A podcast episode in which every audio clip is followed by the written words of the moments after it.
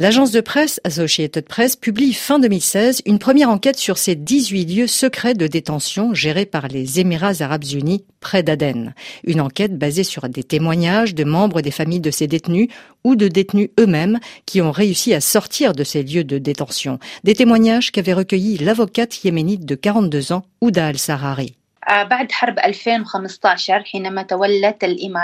Depuis que les Émirats arabes unis ont été chargés de la sécurité dans le sud du Yémen, après avoir libéré cette région des Houthis, ils ont créé de nombreuses milices.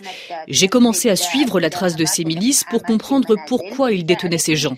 C'est là que j'ai compris qu'il y avait un réseau de prisons secrètes sans aucune existence légale.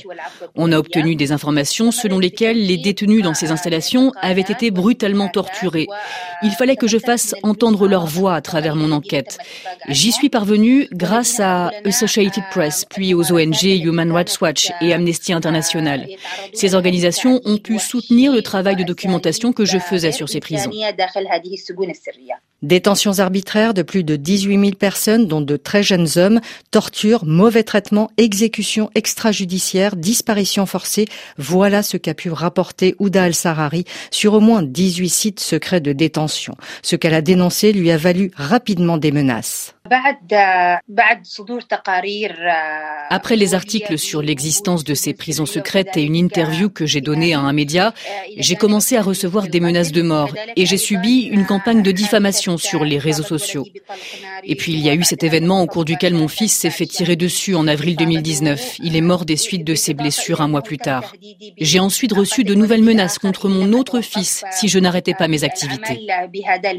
Ouda al-Sarari demande que des procureurs yéménites puissent enquêter. Elle veut aussi que les alliés de la coalition fassent pression sur les Émirats.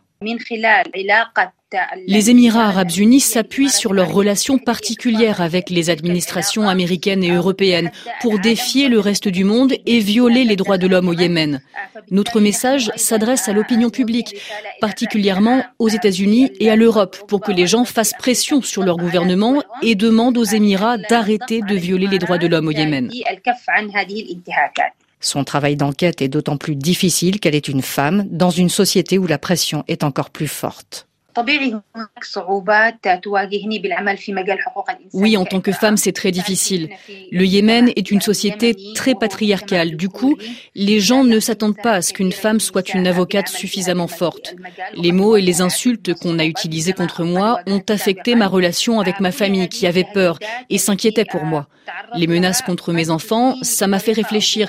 Est-ce que je dois continuer mon combat pour les droits de l'homme ou pas si je fais une pause dans mon travail, c'est juste pour respirer un peu, mais il faut que je continue à travailler avec les mères des détenus. Elles ont été très courageuses, elles me donnent beaucoup d'énergie et d'espoir. Et le prix Martin Enals pour les droits de l'homme Kouda al-Sarari a obtenu à Genève pourrait beaucoup l'aider. Ce prix va me donner une certaine protection. Cela va me permettre de continuer mon travail. C'est très important car j'ai subi de nombreuses menaces au cours de mes enquêtes. Je voudrais surtout développer les activités de mon ONG Défense pour les droits et libertés et mon travail auprès de l'association des mères de détenus. Pour l'instant, pour des raisons de sécurité, aucune date n'a été communiquée sur son retour à Aden.